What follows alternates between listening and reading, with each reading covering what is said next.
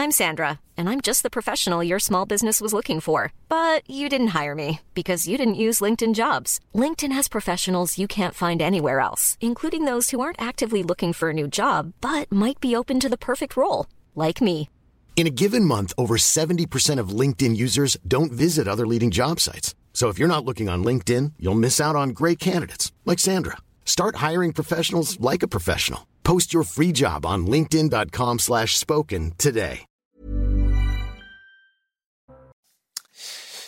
Bonjour à tous et bienvenue à l'heure des pros ce matin. Il était allemand, il avait 23 ans, il visitait Paris avec son amoureuse, il avait vu le Louvre, la Tour Eiffel et il est mort. Un samedi soir, assassiné parce qu'un tueur de 26 ans, fiché S, était en liberté. Au nom du principe de précaution, on a vacciné quasiment toute la France. Au nom du principe de précaution, on a inventé une usine à gaz durant la période Covid qui obligeait les uns et les autres à rester chez eux un temps infini quand ils étaient contaminés. Le principe de précaution est devenu l'alpha et l'oméga de toute politique, notamment en matière d'environnement. En revanche, quand il s'agit d'empêcher un fichier S de se balader dans la nature, le principe de précaution tombe à l'eau. On me rétorquera que c'est impossible, qu'il y a plus de 5000 fichiers S sur le sol de France, fichiers S radicalisés, et qu'un policier ne saurait être placé derrière chaque assassin en puissance. C'est précisément ce qu'il faut changer. Dans tous les domaines, le logiciel mis en place n'est plus adapté à notre époque. Soit un fichier S est considéré comme dangereux et il est sous rétention administrative, soit il ne sert à rien qu'il fût fichier S si aucune mesure n'est prise contre lui. C'est d'une logique imparable. Évidemment, il est plus facile d'empêcher les gens de fumer sur une plage que de combattre le terrorisme radical. Encore faut-il se donner les moyens de tout changer, ce que je me tue à dire depuis de nombreux mois. Nos lois ne sont absolument plus adaptées. CQFD. Il est 9h01. Somaya Labidi nous rappelle les titres du jour.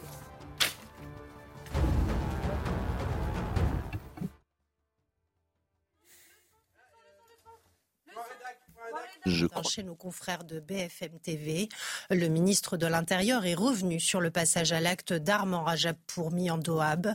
Nous avons fait le maximum dans le cadre de la loi, a-t-il ajouté. Un peu plus tôt sur RTL, c'est le porte-parole du gouvernement qui est revenu sur l'attaque de Paris. Pour Olivier Véran, il faut, je cite, faire évoluer le droit et tirer les leçons de ce qu'il s'est passé.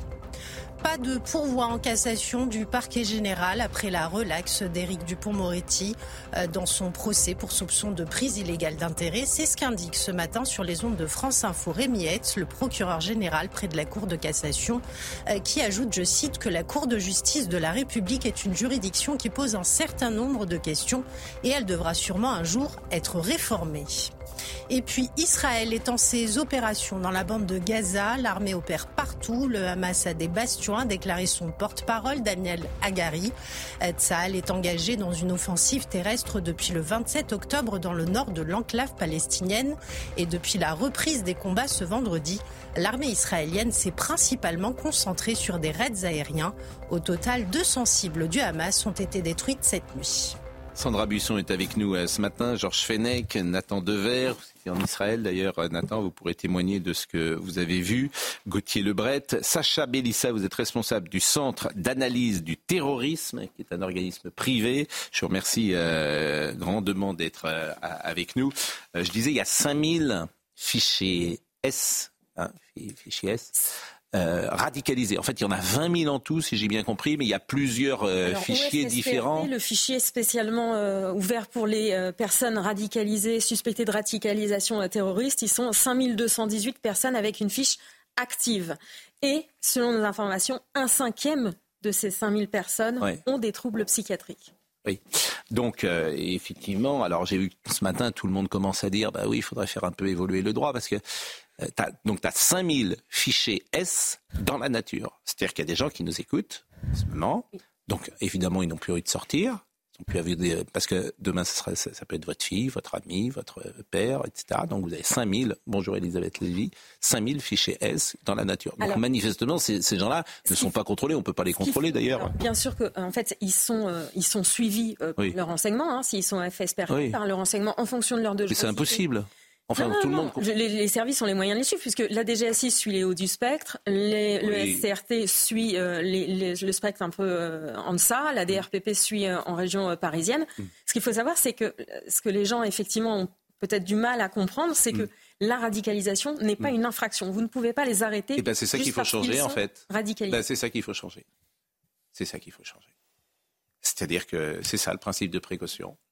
Principe de précaution, il joue sur tout, sauf sur les fichiers. En l'état, vous pouvez les arrêter. ah ben moi, en fait, je les arrête tous. Moi. Donc comme ça, c'est clair. Euh, en l'état, c'est si euh, les. Ou alors, ça ne sert à rien qu'ils soient fichés S. Non, mais la non, ah si, en fait, le, le, le, bah, si c'est pour les surveiller, euh... c'est pour les surveiller et justement quand il y a des alertes, remonter des éléments et permettre d'avoir des preuves de, effectivement, d'un projet de passage à l'acte. Ça permet effectivement. Non, mais si, il y a des attentats déjoués euh, tous les. Tous, mais justement, écoutez les 5000, moi je les prends et puis. Je mais parce moi, il y a juste une, une, chose, à mon avis, que, que, quand je pense qu'on est d'accord pour dire que le principe de précaution a été utilisé de manière trop importante dans des questions scientifiques, sanitaires sur le coronavirus, vous l'avez dit, euh, vous avez parlé de l'environnement, mais euh, si on condamne l'utilisation excessive du principe de précaution, il faut le condamner partout, non? Non. Je veux dire pourquoi, c'est que on le met en place là où ça sert à rien, parce que ça servait à rien sur le Covid. Euh, avec, euh, c'était tellement exagéré bah, de vacciner tout le monde, ça ne servait à rien. Les gens disaient qu'il y avait des morts. C'était, c'était l'argument, c'était aussi cet argument-là de dire que ça peut tomber sur votre fils. Il n'empêche que de vacciner oh. des gosses de 15 ans ne servait à rien. Mais là où c'est important, mais c'est tout, tout le problème de cet État. C'est-à-dire que l'État est fort avec les faibles. C'est-à-dire que, je le répète, la semaine dernière, la seule chose euh, qu'on a apprise de, de, de mesures importantes, c'est qu'on empêchera les gens de fumer sur les plages. C'est vraiment, c'est extrêmement intéressant. C'est vraiment, c'est ça qu'on attend d'un État. Donc, euh, mais, d'ailleurs, tu ne peux rien faire puisque moi je dis toujours la même chose, c'est-à-dire que ça change, ça demande un tel changement de logiciel que personne ne le prendra. Donc c'est foutu. Non mais d'abord vous n'êtes même pas sûr d'ailleurs qu'il y ait une majorité pour ce changement. Mais il faut, je, je trouve ça bah, pose. demander aux gens si tu. Non mais non, mais ça, les gens. ça pose une question, pardon, pardon, On peut pas, on peut pas en l'état arrêter quelqu'un euh, quand il n'a pas euh, commis une infraction ou mais, mais, projeter eh ben, une infraction. enfin, c'est ça que je vous dis. Je change ça. Je change ça. Je change ça. Alors, je voulais juste vous dire que ce changement-là, est, je ne dis pas du tout, je ne suis pas en train de porter un jugement de valeur. Ce changement-là euh, va au-delà, si vous voulez, euh, de beaucoup de choses, parce que ça suppose de remettre en cause un principe qui est constitutionnel, pas seulement en France, qui est effectivement, qui est un principe d'ailleurs démocratique, c'est que effectivement, on arrête les gens euh, pour des infractions commises. D'ailleurs, les Américains, quand ils ont dû poursuivre les terroristes un peu de façon extra euh, constitutionnelle, ils l'ont fait à Guantanamo. Je ne dis pas qu'il ne faut pas des lois d'exception. Au fait, qu'est-ce que vous voulez dire Je ne dis pas. Ben, je dis la question que vous posez, et il faut la poser clairement, c'est est-ce qu'il faut des lois d'exception? Est-ce qu'il faut des lois qui sortent du cadre constitutionnel? Si, je peux, si je peux me permettre. C'est la première fois que vous intervenez, je rappelle que vous êtes responsable du Centre d'analyse du terrorisme. Euh, moi, je pense que euh, le gros du sujet, déjà, là, en l'occurrence, quand on parle du, du terrorisme de samedi, la problématique qu'on a, c'est que c'est quelqu'un qui a déjà été condamné pour des faits de terrorisme. Et euh, si vous voulez, je pense qu'avant même, euh, vous avez raison, hein, évidemment, c'est un, immense sujet, le sujet des, personnes inscrites au FSPRT, mais euh, il y a aussi le sujet des personnes qui ont été condamnées. Et elles en fait, sortent plus. il y a, y a un en sortent plus. Voilà, au bah, nom du principe de précaution, elles ne sortent plus. Justement, Parce qu'on peut considérer que quelqu'un qui a été radicalisé le sera toujours. Bah, en fait, et justement, le gros problème qu'on a aujourd'hui en France, c'est un problème qui est lié au traitement judiciaire qu'on fait de, ce phénomène. Là, on a une personne euh, qui, a, si vous voulez, a été jugée mm. euh, pour un projet d'attentat et des velléités de départ. Elle a été condamnée pour ça et elle a pris euh, quatre ans d'emprisonnement. J'ai assisté à des centaines de procès. C'est quelque chose de, en réalité, de très récurrent. Et vous parliez tout à l'heure du, suivi des, djihadistes. Les services de renseignement peuvent suivre en réalité physiquement à peu près 100 personnes. C'est très compliqué de suivre évidemment des, milliers de personnes. Mais sur le traitement judiciaire, il y a plusieurs problèmes qui se posent. Déjà, sur la répartition des juridictions au départ, euh, déjà, pourquoi est-ce que ces individus sont jugés devant des tribunaux correctionnels? Pourquoi est-ce qu'on ne les a pas criminalisés, euh, ces dossiers? On, sait qu'on peut, évidemment, pour des projets d'attentat, juger des personnes et euh, les faire encourir des peines bien supérieures à 10 ans d'emprisonnement. Ça l'est depuis. Mais même, ça a, changé ça, a beaucoup changé. mais, faut être honnête quand même. mais bien sûr, ça a changé, sauf qu'on a jugé la majorité des gens qui sont rentrés de Syrie et d'Irak devant des circuits correctionnels des, centaines de personnes. Aujourd'hui, euh, elles sortent euh, de, prison. Les moyennes de peine qui ont été appliquées, si vous voulez, pour les personnes qui reviennent de Syrie et d'Irak, c'est 7 ans d'emprisonnement. Et, euh, et, voilà, aujourd'hui, on, fait face à ce, problème des, des, sortants. Dire un mot. oui, mais faites court. Ah, excusez-moi, j'essaye, c'est juste qu'il y, a beaucoup de choses à dire et, oui, mais on a beaucoup d'éléments. Mais, mais, mais en plus de ça, en France aujourd'hui, les, les, juges nous font ce cadeau empoisonné de, de, c'est un des seuls pays au monde où en fait vous pouvez connaître déjà de la récidive en matière terroriste. Vous avez d'autres démocraties comme euh, je sais pas les États-Unis ou le Japon où vous pouvez pas en fait commettre euh, euh, deux fois d'affilée des actes de terrorisme. C'est très difficile de revoir le jour si vous voulez. Eh ben, mais, alors, eh ben, c'est ça que je trouve le plus intéressant de ce que vous avez dit. Donc, faut absolument tout changer condamnation terroriste, tu ne mais les juges n'utilisent pas, les juges n'utilisent pas l'amplitude de ce que les lois déjà leur offrent. Tu ne sors plus. C'est simple. Hein. C'est pas très compliqué. Tu es condamné à vie. Moi, je protège la société à vie. Voilà. Et bien, vous allez dire aux parents allemands euh, de, 23 ans qu'ils ont été tués par quelqu'un qui, il y a 4 ans, était euh, déjà projeté des attentats ah, euh, terroristes. Et sur vos 4000, il y a une solution. Hein. Elle existe déjà pour les crimes terroriste, puisque c'est la peine à laquelle oui, est condamné Salah Islam. Et effectivement, si au bout de 30 ans, il y a l'infime possibilité que éventuellement peut-être vous puissiez sortir, si vous présentez toujours une dangerosité ou un risque de récidive, vous ne sortez jamais. Alors, je voudrais qu'on... Après, je donne la parole évidemment à Georges Fenech, mais on n'a pas vu encore euh, un seul élément. Je voudrais qu'on voit le parcours euh, de ce qui s'est passé samedi soir, vous le savez sans doute, mais revoyons le sujet de Célia Gruyère. C'est quai de Grenelle à l'entrée du pont Birakem que l'assaillant commence son parcours meurtrier. Vers 21h15, les policiers sont alertés. L'individu a déjà attaqué un homme à coups de couteau et de marteau. La victime, 23 ans, est un touriste de nationalité philippine et allemande. Il n'a pas survécu à ses blessures. Un chauffeur de taxi témoin de la scène crie après l'assaillant, qui lui répond par un Allah Akbar. L'individu prend alors la fuite. Il traverse le pont Birakem où de l'autre côté des policiers arrivent. Il tente une première fois de l'interpeller, mais l'homme les menace d'avoir une ceinture d'explosifs sur lui. Il s'enfuit alors en remontant l'avenue du président Kennedy vers la maison de la radio. Sur son chemin, il s'attaque à coups de marteau à deux autres passants. Il finit dans une impasse près du parc de Passy, où des policiers tentent une nouvelle fois de l'interpeller vers 21h30. Pose, pose-le Pose-le, arrête, ça sert à rien À l'aide de leur taser, ils finissent par le maîtriser. Il est aussitôt placé en garde à vue. Écoutez l'un des témoins de cette arrestation. Ah, j'étais tranquillement chez moi, euh, store fermé. J'ai euh, entendu des gens se disputer. Euh, j'ai reconnu une voix d'homme et de femme. Je pensais que c'était un couple qui se disputait. Et en arrivant sur le balcon, j'ai vu toute une équipe de police ici et euh, un homme à terre juste derrière le petit muret qu'on voit ici. Je pensais que c'était euh, un, petit vol, enfin une arrestation euh, banale. J'ai entendu parler de marteau et de couteau. Ils lui ont demandé combien de victimes il avait fait. Je les ai entendus dire qu'il était tombé et qu'il s'était fait une blessure à la tête et à la bouche. Il saignait. Ils ont essayé de le lever mais euh, voyant qu'il était quand même assez faible, ils l'ont reposé à terre.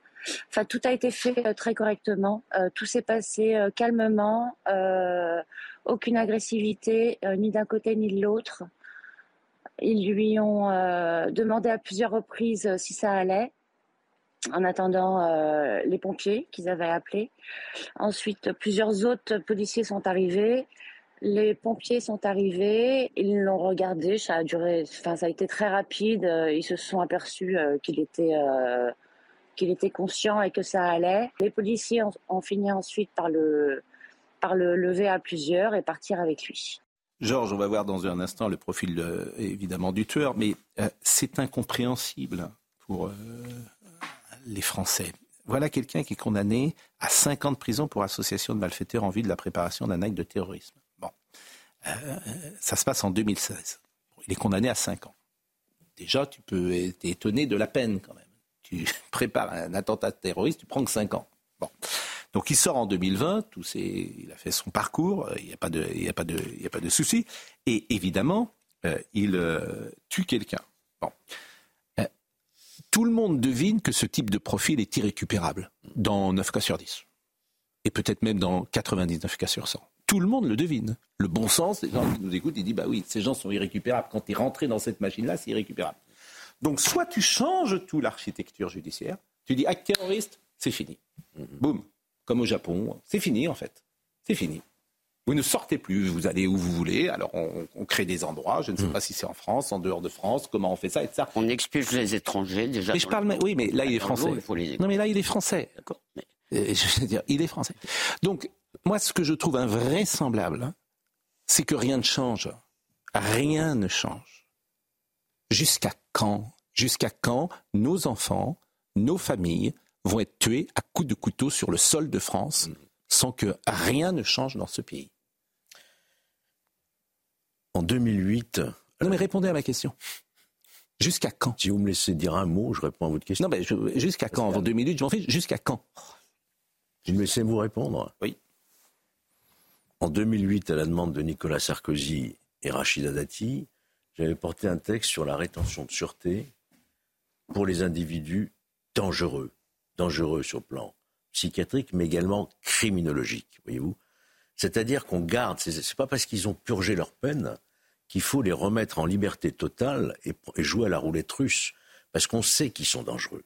Ils sont dangereux sur le plan criminologique et psychiatrique, ce qui était le cas de cet individu. Sauf que cette mesure qui consiste à mettre ces individus dans des centres spécialisés, fermés, centres médicaux sociaux judiciaires, elle n'est jamais appliquée. La justice ne l'aime pas, cette mesure. Moi, ce que je voudrais avoir comme réponse, parce que l'état dangereux, c'est une notion qui est insuffisamment prise en compte dans notre système, contrairement aux États-Unis, au Canada, aux Pays-Bas, par exemple. Moi, ce que j'aimerais qu'on m'explique, comment se fait-il que le juge de la liberté de la détention ait refusé à l'administration, à la préfecture, une visite domiciliaire de cet assaillant Pourquoi? Sur quel motif? Il y a eu manifestement une erreur d'appréciation. Je voudrais qu'on m'explique aussi pourquoi les médecins psychiatres qui l'ont examiné ont estimé qu'il n'était pas dangereux, ce qui n'a pas permis de prendre une mesure d'hospitalisation et d'internement d'office. Donc on voit bien qu'il y a des failles dans notre système qui doivent absolument être comblées. Et je suis d'accord avec vous, ces individus-là, ils doivent être suivis à vie. Ils doivent pas être suivis, ils doivent être enfermés. Enfermés pour les plus dangereux et les autres suivis à vie. Ben les 5000, vous les enfermez. Ne se soigne pas, malheureusement. Eh ben, nous sommes, nous sommes d'accord. Alors voyons le profil du tueur avec Marine Sabourin.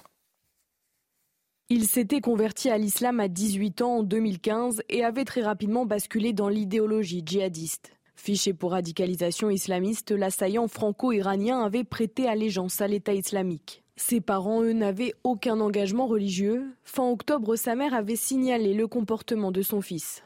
La mère de l'agresseur avait signalé son inquiétude quant au comportement de son fils qui se repliait sur lui-même. Toutefois, aucun élément n'avait permis de susciter de nouvelles poursuites pénales dans ces, dans ces circonstances. En l'absence de troubles, il était impossible pour les services de police de le faire hospitaliser d'office. Sa mère avait de son côté refusé son hospitalisation forcée. Quelques jours plus tard, elle assurait même qu'il allait mieux. Toujours depuis le mois d'octobre, l'assaillant avait créé un compte Twitter où il partageait de nombreuses publications sur le Hamas et plus généralement la Palestine. Peu avant le drame, il avait publié une vidéo apportant son soutien aux djihadistes agissant dans différentes zones.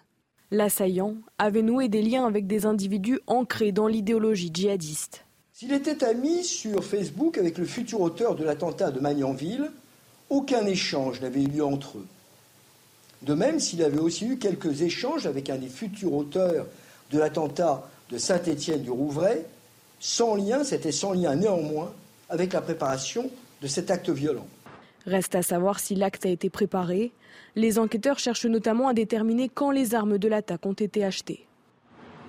Euh, il y a 42 minutes, Amaury Bucco, qui intervient régulièrement sur euh, notre antenne, euh, donne cette information. Le 6 octobre dernier, en plein tribunal, Sharaf Din Aberouz, que vous connaissez peut-être, a promis de tuer l'avocat Thibault de Montbrial selon un gendarme présent lors de l'audience. Mis en examen, il a été libéré par le juge d'instruction. Malgré ses antécédents. Le profil de Sharaf Din Aberouz, 35 ans, fiché S, est particulièrement inquiétant. C'est celui qui, c'est celui d'un homme passé de la délinquance à l'islamisme comme comme tant d'autres. Entre 2006 et 2022, il a fait l'objet de six signalisations. C'est d'ailleurs lui qui, en 2010, met Larossi Abala, la future co-assassin des policiers de Magnanville, sur le chemin de la, radicalisation. Il vient d'être libéré. Hmm. Il vient d'être libéré. Et là, il y a un délit en plus. Là, il a, il a fait quelque chose. Donc, donc, euh, euh, le 6 octobre dernier, c'est une information, interrogé par les policiers antiterroristes sur sa perception des attentats terroristes, M. Bena Harouz, M. Din Aberouz fait preuve d'un certain relativisme, déclarant qu'il condamne aussi bien les attentats que les bombardements à, l'étranger. Placé dans un premier temps en détention provisoire, il a finalement été libéré sous contrôle judiciaire dans le cadre de l'ouverture de l'information judiciaire, ce qui inquiète l'avocat de Thibault de Montbrial, maître Georges Chauvert. C'est ce matin c'est ce matin. Donc en fait, on n'en sortira pas. en fait, on n'en sortira pas. Non, mais sous le, contrôle. Mais, euh, sur, euh, c'est un, peu le, on, peut avoir le même exemple par rapport au tueur justement de samedi. À son procès, j'avais assisté à son procès en 2018. Vous l'aviez vu Ah oui. J'avais assisté à ce procès en, 2018 et euh, il répétait pendant l'audience justement qu'il n'était plus radicalisé, qu'il mangeait du porc, euh, qu'il ne se sentait plus adhérer à, quelconque cause djihadiste. Simplement, euh, on ne peut évidemment que douter déjà euh, des dires de, de ce type d'individus, de ces djihadistes. Et euh, ajouter à cela, quand ils sont en audience et qu'ils risquent des années d'emprisonnement, évidemment que tout le monde ferait acte de contrition. C'est pour ça que le principe de précaution dont, on, nous rebat les oreilles, j'aimerais qu'il soit appliqué le principe de précaution pour euh, épargner la vie des Français. Le tribunal n'a pas adhéré non plus à ces dires de déradicalisation totale, puisque euh, selon un journaliste qui a assisté donc pour Le Monde à, ce, ce, jugement, la décision de le condamner a aussi notifié que sa déradicalisation était manifestement fragile et d'ailleurs il a été condamné. Donc ils n'ont pas ils n'ont pas entendu effectivement euh, les propos de cet homme qui disait être déradicalisé. Et les, renseignements ont continué à le suivre après sa sortie de prison. Vous vous rendez compte, pardonnez-moi, si c'est... Vous pensez à, la, à cette famille allemande? Non mais moi je vous explique les faits. Non, non mais euh. je, veux dire, il y, a des, il y a des gens qui sont venus dans Paris, la ville romantique, pour passer un week-end en amoureux, et le type est mort. Mais c'est horrible, bien sûr. et le type est mort alors que cette mort était évitable. Eh jusqu'à quand Moi, je vais. Jusqu'à quand ceux qui dirigent vont nous diriger comme ça? Jusqu'à quand? Jusqu'à quand les Français vont pas dire stop? Non, mais vous avez raison, mais il y a une chose quand même. Stop Même. Parce que si vous placez la barre trop, on a l'impression qu'il ne se passera jamais rien. Il, ne se passe jamais rien. attendez, il me semble que déjà, si on avait des magistrats qui appliquaient la loi dans toute sa plénitude, qui prononçaient des peines qui ne soient pas... Non mais déjà ça pour l'instant, on a des magistrats, si vous voulez, regardez, vous venez de citer. Il risquait combien là quand... 10 ans d'emprisonnement. Combien ah oui 10 ans d'emprisonnement. Mais même 10 ans, c'est pas bon, ça. Mais d'accord, c'est déjà mieux. 10 ans, il aurait été, il aurait été en prison. C'est-à-dire que même ce que l'arsenal judiciaire leur offre n'est pas pleinement utilisé. C'est la difficulté de la chose. Et apparemment, si vous avez assisté au procès, apparemment, ils n'ont pas retenu le projet d'attentat. Ils l'ont condamné pour avoir voulu aller en Irak et en Syrie. Voilà. Mais pas pour le projet d'attentat. Oui, mais même pour des vérités de départ, vous pouvez être condamné à 10 ans d'emprisonnement. Il faut préciser les choses. Il a été arrêté pour ça, mais ils n'ont pas retenu le fait qu'il ait préparé un attentat. Déjà, déjà, on a des lois sans même les changer. On pourrait déjà être mieux protégé. Pas complètement, mais mieux. Donc, il y a des centaines de condamnés pour faits de terrorisme qui sont en train de sortir. Mais qui sont déjà même sortis. Qui sont sortis, qui vont sortir l'année prochaine. Et comment on les suit L'UCLAT les suit comme elle a raison, ils sortent pas. Il faut, ben, une, loi, il faut une loi sur la ce que je suis en train de vous dire. J'ai une question. On a le problème des sortants, là. Hein. À vous poser. Est-ce que, euh, au sujet de la déradicalisation, on sait s'il y a des, individus, combien, euh, qui ont été euh, de facto réellement déradicalisés. Il y a eu euh, quatre, c'était sous Manuel Valls. Dans quelle proportion? Il y a eu quatre centres de déradicalisation qui ont ouvert sur le système du volontariat. Monsieur, monsieur, je veux me faire déradicaliser. Il n'y a eu aucun candidat à la déradicalisation. C'est un vœu pieux, ça n'existe pas. Ils ont tous fermé les centres, ça n'existe pas. Juste simplement sur justement le, le la, récidive, ce qui est compliqué euh, avec ce concept de déradicalisation, euh, nous, on avait calculé une statistique justement sur, euh, pas sur la récidive, mais sur le réengagement. Et 60% des individus qui avaient été condamnés entre 2002 et 2012 pour la participation dans des filières pakistanaises se sont réengagés dans la cause djihadiste. Donc le principe de pré, mais je parce le que, répète, ce n'est pas une maladie. C'est pas, pas un problème. euh, mais je, je, je dis, le- au nom du principe de précaution, je veux que ceux qui ont été déradic- radicalisés un jour soient considérés, soient Toujours. considérés comme radicalisés toujours. Voilà, Voilà. c'est ça. Voilà ma Radicaliser position. n'est pas une infraction. C'est ça. C'est ça le problème. Comment Oui, mais, radicaliser oui, mais n'est pas l'état dangereux, ça existe. Bah donc, donc, Ah, donc ne En mettons pas de d'infraction, ne mettons pas de fichier S à ce moment-là, ça sert à rien. Ouais. Parce que tout ça, c'est du cirque. On va pas attendre qu'il passe à Ça, la sert- ça, c'est du cirque de Non, dire on, surveille des a gens. énormément Il me semble d'attentats déjoués. Il y a- Ah, oui. enfin, Bon, on peut pas on va marquer ça. une pause, on va écouter M. Véran. Et j'ai l'impression que M. Véran, d'ailleurs, et M. Darmanin ne sont pas tout à fait sur la même ligne. Parce que Darm... Ils s'opposent. Il y en a un qui dit Ouais. qu'il y a eu une défaillance psychiatrique, c'est Ouais. Gérald Darmanin, Oui. et Ouais. M. Véran qui dit qu'il n'y a eu Oui. aucune Alors, défaillance. on marque Juste une un, bout- pause. un bout de phrase, Ouais. non, Non, on, on, on remercie pas assez les services de renseignement. Quand Et de police qui ont euh, été remarquables. Et la police, mais quand le, nombre d'attentats qui ont été déjoués Oui. depuis 10 ans, il faut quand même le dire. Parce Mais que vous avez un- parfaitement quand raison. on lit une dépêche AFP nous disant un attentat a été déjoué, il faut quand même chaque fois se dire c'est un Bataclan qui est évité. Et quand il y a un attentat qui n'est pas déjoué, c'est facile d'accuser tout le temps le gouvernement, mais il faut quand même voir qu'il y a un travail énorme qui est fait. Mais moi, je n'accuse pas le gouvernement, puisque j'accuse les lois. Je dis que les lois ne sont pas adaptées. Euh, les policiers, comme toujours, font remarquablement leur job. C'est une patrouille, je crois, qui a, Oui. euh, est intervenue samedi soir. Les policiers, la DGSE ou les services de renseignement font parfaitement leur job. Simplement, les lois ne sont plus Il y a adaptées. une contradiction dans ce que vous dites. hein. Pourquoi Vous dites je n'accuse pas le gouvernement, j'accuse les lois. Mais qui vote les lois? C'est Oui. le gouvernement qui fait voter les lois. Alors, il y a une en fait, responsabilité. j'accuse comme il y a une le- responsabilité politique. J'accuse comme toujours le président de la République de ne pas prendre conscience de ce qui se passe dans le pays puisque c'est lui le chef. voilà. Si vous voulez qu'on aille direct, Voilà. ça fait 7 ans qu'il est au pouvoir, responsabilité 6 ans qu'il est au pouvoir. J'attends d'un président de la République qu'il juges, voilà, les qu'il deux. change Voilà. le logiciel. Vous savez qu'il a Voilà. fait un tweet samedi pour réagir, il n'utilise pas le mot islamiste. Non, bah non. Il n'utilise pas le mot islamiste.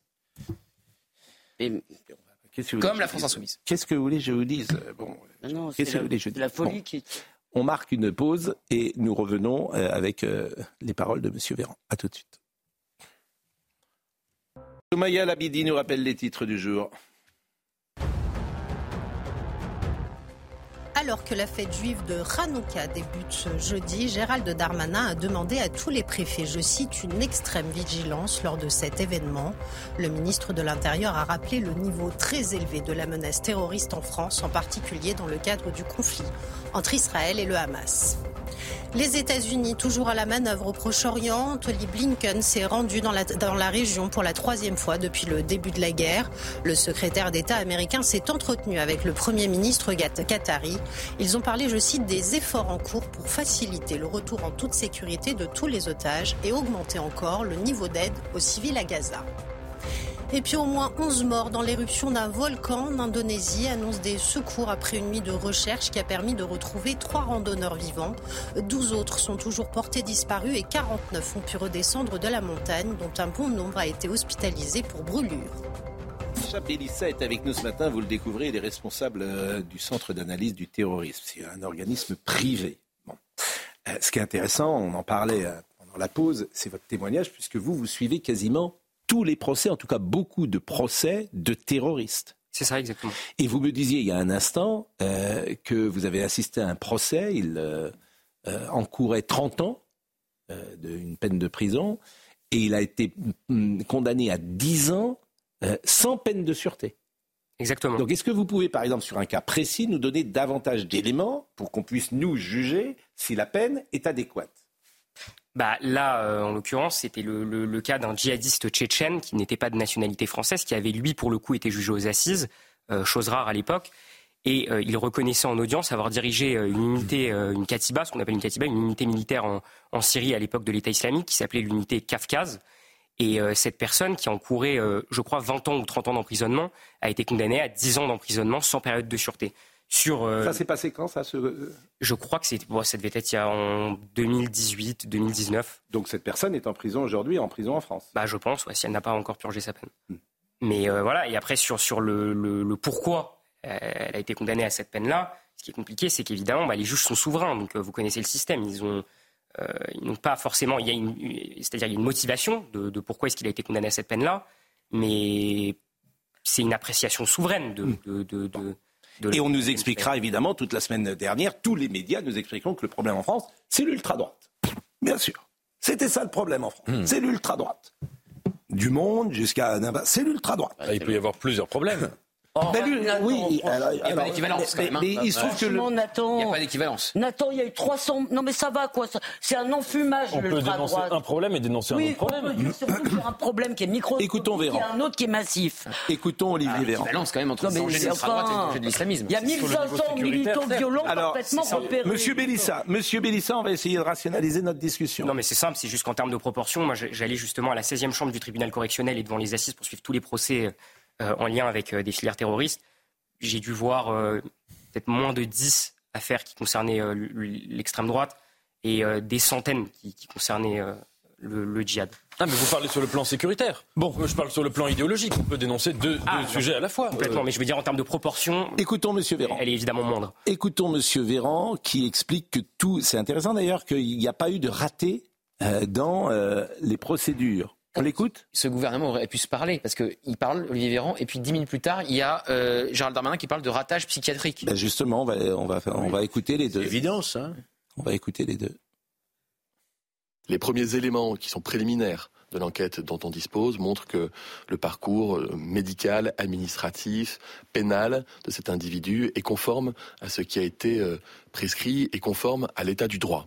À savoir que cette personne est diagnostiquée pour une pathologie psychiatrique et qu'il a été mis en place un traitement, une obligation de suivi qui a respecté ce que prévoit la loi, c'est-à-dire trois ans de suivi psychiatrique, et qu'il y avait toujours un, lien qui était fait avec euh, les services de médecine. Les, éléments montrent aussi que cette personne qui a été condamnée à quatre de prison parce qu'il avait projeté de partir euh, réaliser le djihad à l'étranger, il a fait ses quatre ans de prison ferme, a ensuite été suivi évidemment étroitement par les services de, de renseignement. Mais à chaque fois qu'un drame comme celui-ci survient, ça soulève à nouveau la question de l'adaptation du droit et de nos services d'action euh, à l'état de la menace. Par exemple, se pose, qu'a dit le ministre de l'Intérieur Gérald Darmanin hier, se pose la question d'avoir une prolongation de l'injonction de soins lorsqu'il s'agit de personnes qui cumulent à la fois la pathologie psychiatrique et la radicalisation. Jean-Luc Mélenchon fait exactement la même chose désormais, je le dis désormais, je le regrette, que l'extrême droite, ce que je disais tout à l'heure, c'est-à-dire analyser avant les faits, ne plus attendre de, chercher à comprendre, ne plus s'autoriser de permettre aux Français de juger par eux-mêmes en fonction des éléments factuels, leur donner des réponses toutes faites, préfabriquées, lapidaires.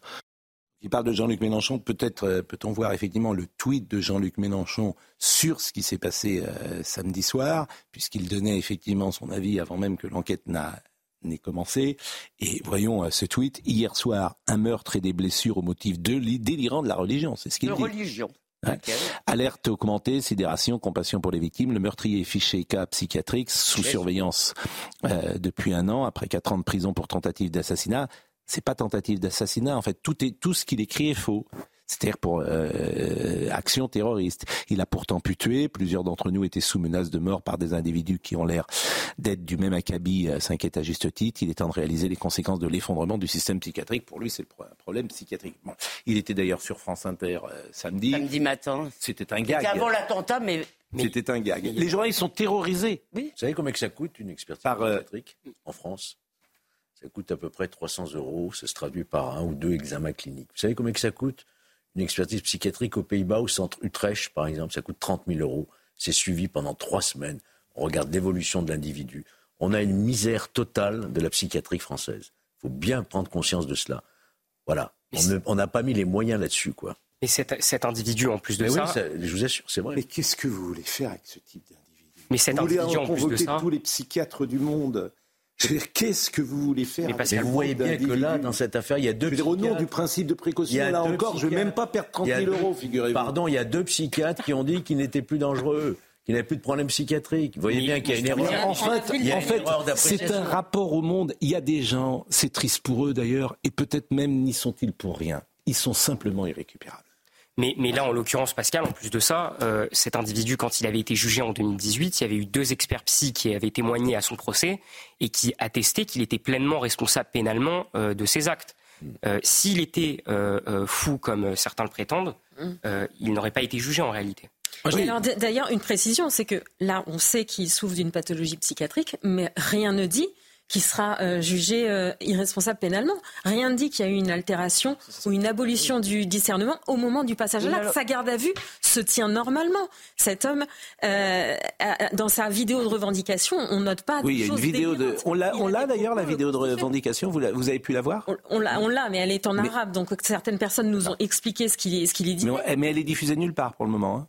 Sur, les réseaux sociaux. Sur les réseaux sociaux, mais nous on l'a pas dit. Nous on a fait des captures d'écran parce qu'on ne relève pas de. de un mot sur la psychiatrie, c'est que c'est que la l'idée de la psychiatrie. Excusez-moi, à peu près tous les gens qui commettent des crimes sont probablement pas des modèles d'équilibre, mais mettre toujours en avant la psychiatrie, ça devient une espèce d'excuse parce que vous voyez tout de suite, bien sûr qu'il y a cette dimension, mais c'est pas la psychiatrie qui tue, c'est pas la folie qui a tué, c'est l'islamisme, c'est l'idéologie, c'est le djihadisme.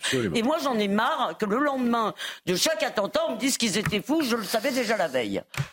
Moi, je, voulais aller un peu en ce sens. Il y a évidemment un problème psychiatrique euh, énorme en France, euh, et un problème de santé publique, un problème de service public en France. On est tous d'accord là-dessus. Mm. Il me semble qu'on ne peut pas utiliser l'argument psychiatrique pour éluder la dimension idéologique de cet acte. On sait évidemment que l'islamisme. On est d'accord. Vous dites la même chose. Écoutons... chez des gens qui sont faibles sur le plan psychique, et c'est absolument pas. On peut pas euh, éluder cette dimension. Idéologique. Écoutons Gérald Darmanin qui a dit une chose différente. C'était ce matin, je crois, chez Apolline de Malherbe. Nous avons fait le maximum dans le cadre de la loi euh, actuelle. En tout cas, les services du ministère de l'Intérieur ont fait le maximum. Voilà quelqu'un qu'on a arrêté en 2016, qui, s'est converti à l'islam en 2015, très jeune, qui a fait quatre ans de prison. Il a fait l'intégralité à quelques jours près euh, de sa peine de prison, qui a été suivi judiciairement. Et grâce à ce suivi judiciaire, le médecin psychiatre a pu de nouveau faire une injonction de soins parce qu'il a une maladie mentale manifestement très prononcée. Et une fois qu'on a terminé cela, la peine de prison, le suivi euh, judiciaire et psychiatrique, il y a manifestement eu un ratage, non pas dans le suivi des services de renseignement, mais il y a eu un ratage manifestement psychiatrique, puisque les médecins, à plusieurs reprises, euh, ont considéré qu'il allait mieux, qu'il était plus normal et qu'il pouvait vivre, si j'ose dire, euh, librement. Donc, et puis dans... Ah, moi, j'aimerais bien qu'on nous explique ça. Pour comment se fait-il, quoi, que des psychiatres soient vraiment passés à côté totalement, quoi? Oui, enfin, les, les, les expertises ici, vous l'avez dit vous-même, tu vois quelqu'un pendant une demi-heure, ça veut rien dire. C'est ça. Tous il faut revoir entièrement notre dispositif. Tous les experts psy que je, quoi, tous les avocats qui me rapportent, les, c'est bidon. C'est bidon, c'est bidon. Voilà. C'est deux entretiens ça, à l'entrée. C'est bidon. Tu vois une fois le type. Tous les avocats m'ont raconté ça matin, midi et soir. Mais là encore, ça fait partie des choses Allez que voir personne ce qui ne dit. Au Canada, mais c'est bidon. Allez voir ce qui se passe au pays. Mais donc, complètement donc moi simplement, je vous, je, je vous dis, pour ce type d'individu, tu fais jouer le principe de précaution. Vous avez fait ça, vous sortez plus. Et puis dans le Figaro ce matin aussi, Gérald Darmanin, il dit Audrey Berthaud. On expulse les, tous les délinquants étrangers, mm. on aura plus de temps pour euh, s'occuper des, délinquants français. Bon, écoutons Gérald Darmanin, c'était hier soir, la France est durablement euh, mise en difficulté, dit-il, avec euh, ce, cette radicalisation et ces attentats terroristes possibles. La France est durablement et sous le coup de la menace terroriste islamiste. Il faut que nous prenions conscience de ça et il faut lutter très fortement contre l'islam radical, donner des moyens à nos policiers, avoir une réponse pénale extrêmement ferme. C'est ce pourquoi je milite à la demande du président de la République. Sur ce sujet, vous voyez le sujet de Audrey Berthaud avec ses attaques au couteau, parce que les, alors il y a aussi le, ces problèmes d'attaque au couteau. Vous avez deux personnes qui sont mortes en France ce week-end sur le sol de France, mortes par un coup de couteau. C'est 120 attaques au couteau vous avez par un supporter de Nantes, euh, de Nantes au couteau, est tué euh, au stade de la Beaujoire, quoi, autour du stade de la Beaujoire, coup de couteau. Et effectivement, en fait, toutes nos vies ont changé, on le sait bien. Dès qu'on sort quelque part, aujourd'hui, on regarde, on a peur. Euh, vous voyez quelqu'un, on y pense, etc. Parce que, euh, donc là aussi, si vous ne faites pas euh, des mesures très très fortes pour empêcher toute personne qui sera prise avec un couteau sur lui. J'aurais pu citer le Thomas. Vous voyez, on commence déjà un peu à oublier. c'est tous les jours, c'est 120 attaques au couteau par jour en France. Oui, mais certains sont attaqués chez eux Il, y a des, il y, a des, personnes âgées qui sont attaquées chez eux. Il y, a, il y, a, un monsieur qui a été tué de 80 ans à donc, Pau. Donc, voyez Audrey Berthaud, et puis il y a beaucoup de gens. Il y a, je vous dire qu'il y a les Jeux Olympiques qui arrivent. Ah oui. Les Jeux Olympiques qui arrivent. Il y a des touristes qui disent Moi, je viens plus, plus en France. Je viens plus en France. Ils ont bien raison d'ailleurs. En fait, la vérité, c'est qu'ils ont bien raison. Hmm. Donc voyons. Euh, raison. Mais ils ont de raison de plus venir en France. Ils se portent bien en France quand même, il faut quand même le dire. Et, la France est un pays. Faut, faut pas, faut pas dire. Si on aime la France, on peut pas dire que les touristes ont, ont bien raison de, de, délaisser la France. C'est un pays extraordinaire. Ah bah, écoutez, moi, si je, euh, vous, vous, vivez dans un pays où euh, vous, vous, risquez de, de, mourir en dessous de la Tour Eiffel, vous? Mais ce que je veux dire, mais évidemment que c'est évidemment. Mais, ce que je veux dire, c'est que euh, euh, quand on aime la France et c'est tous notre cas, on peut pas se euh, estimer que les touristes ont bien raison de. de, bah, moi, je, bah, bah, alors je les comprends. Je vais dire. Partout, voilà, ça n'arrive pas qu'en France. Hein. Ah ben ça n'arrive pas en Italie, pardonnez-moi. Il n'y a pas un attentat terroriste en Italie au couteau. Il n'y a pas une personne qui est morte d'un coup de couteau en fait en Italie. Ça n'existe pas. Ça existe une nouvelle fois chez arrivé pour des supporters suédois en Belgique, à Bruxelles. Je Voyons. Je me demande s'il ne faut pas revoir la cérémonie d'ouverture des Jeux Olympiques. Hein. Audrey Berthaud. Ça va être impossible. Audrey Berthaud. La terreur a de nouveau frappé la capitale. Deux jours après l'attaque au couteau qui a fait un mort et deux blessés, un sentiment de ras-le-bol se fait ressentir chez les Français interrogés. Beaucoup en appellent au gouvernement. Moi, ça me, me surprend pas et j'ai envie de dire on s'y est habitué. Je pense qu'il y en aura d'autres. On n'est pas énervé, on est enragé, on en a ras-le-bol. Macron ne fait pas son travail. Les fonctions de l'État, c'est d'assurer les fonctions régaliennes de l'État, protéger les frontières, protéger les, gens. Euh, c'était un père de famille hier qui se baladait avec sa fille, sa femme qui s'est pris un coup de couteau dans le dos. Après, une autre personne qui s'est pris un coup de marteau dans la tête. Est-ce que vous imaginez la violence de ces actes? Aux alentours des lieux du drame, les riverains sont dans l'incompréhension et vivent à présent dans la peur. Moi, j'ai des petits-enfants et ça me fait peur pour eux. Quoi. Je me dis, mais euh, dans quel monde euh, on les a mis? Dans quel monde ils sont? Nous, on ressent le sentiment d'insécurité. Euh, quand on rentre chez soi, on, s'accompagne toujours entre nous. On ne ressort pas seul. Enfin, oui, oui, on est dans un gros sentiment d'insécurité pour notre part. L'émotion est toujours vive, tout comme l'incompréhension. L'assaillant, né en 1997, était connu pour islamisme radical et troubles psychiatriques. Il a été interpellé et placé en garde à vue. Le parquet antiterroriste s'est saisi de l'affaire.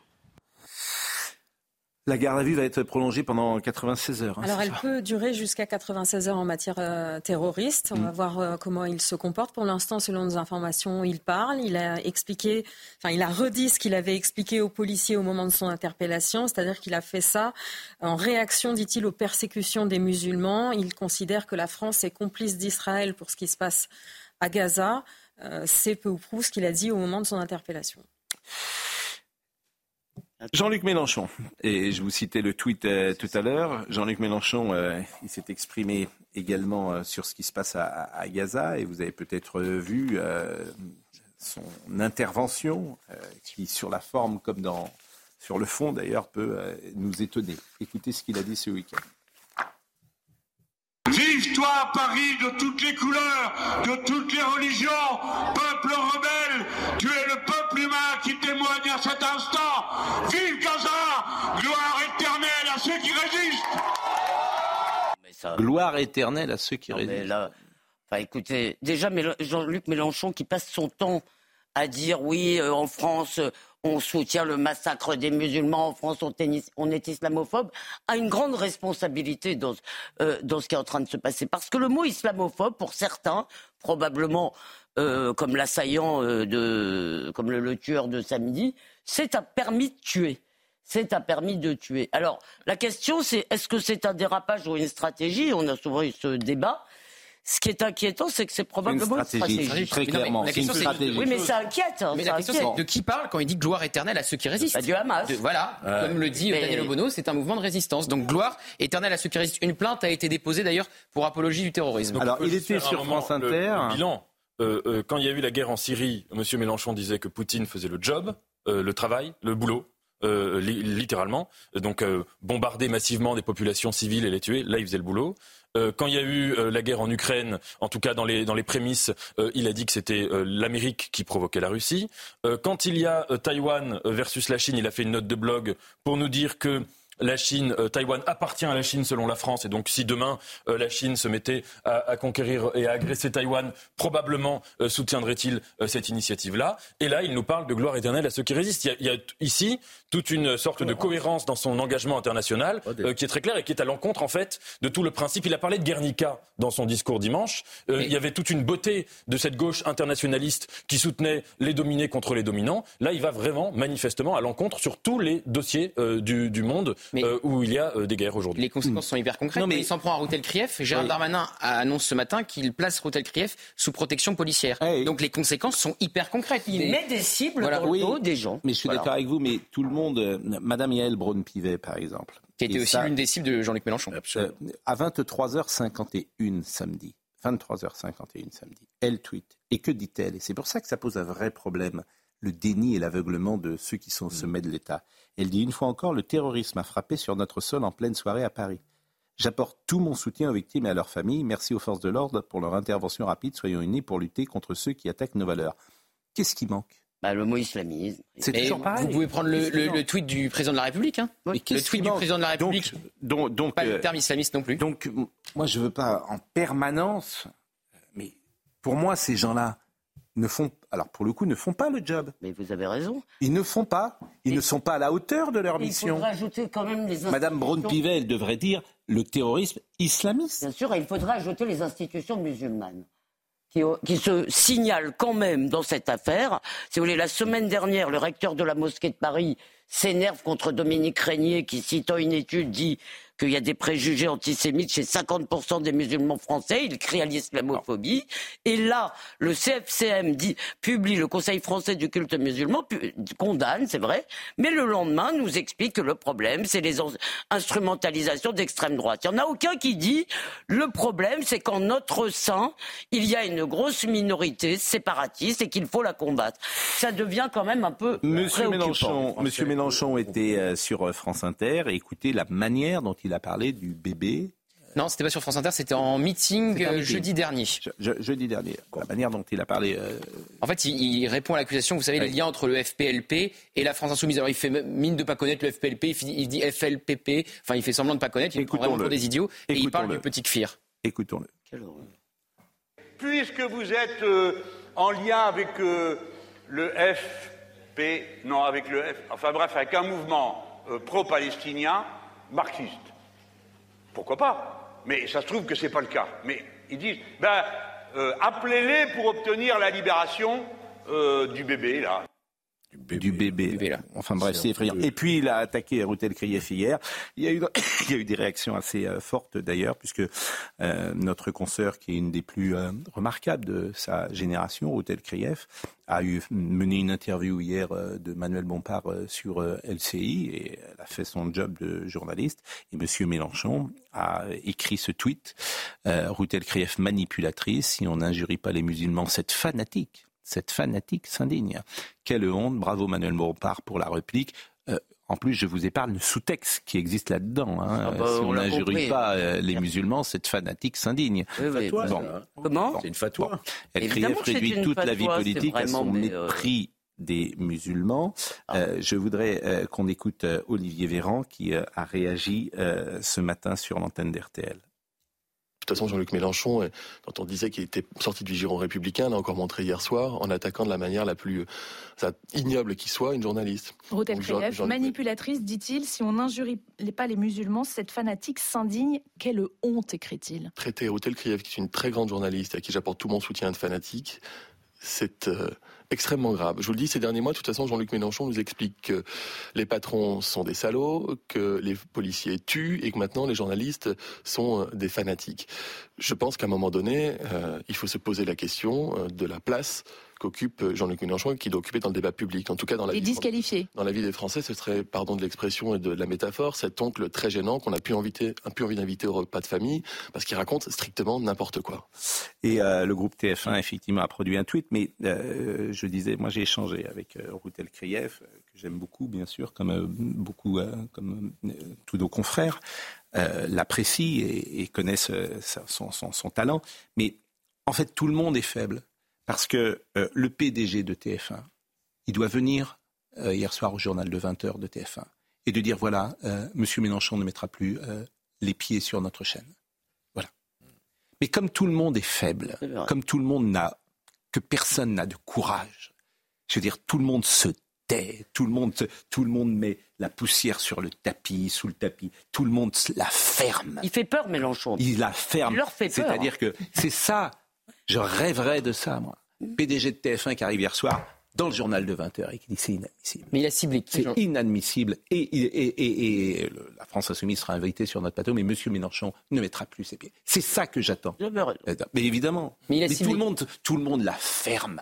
Voilà, tout le monde la ferme. Il a ciblé qui, Jean-Luc Mélenchon, depuis le 7 octobre?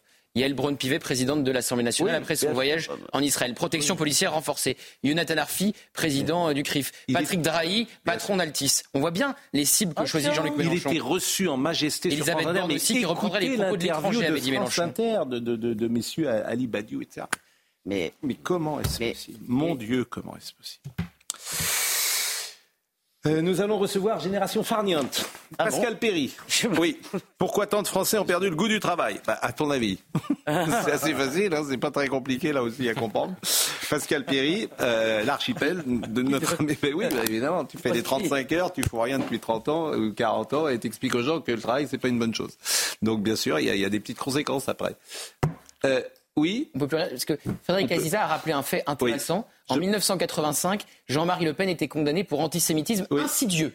Antisémitisme insidieux. Après avoir dit dans un meeting, je dédie votre accueil tout spécialement à Jean-François Kahn, Jean Daniel, Yvan Levaille, à El Kabash. Antisémitisme insidieux. C'est intéressant comme concept, l'antisémitisme insidieux. mais il se répète aujourd'hui. Mais là, vous, comme vous avez un petit peu de mémoire, et je vous en félicite, la sortie de Mélenchon renvoie exactement à ce qu'avait dit euh, Jean-Marie Le Pen à la tribune une fois, en citant ces quatre journalistes. Il y avait euh, Jean Daniel, Jean-François Kahn, Yvan Levaille et El Kabash. Bien, sûr qu'il avait fait siffler dans la, dans la salle et dans le meeting. Je vous remercie beaucoup, Sandra euh, Buisson. Merci beaucoup. Restez euh, avec nous, euh, monsieur Bélissa et Pascal Perry, parce que nous, nous sommes écuméniques.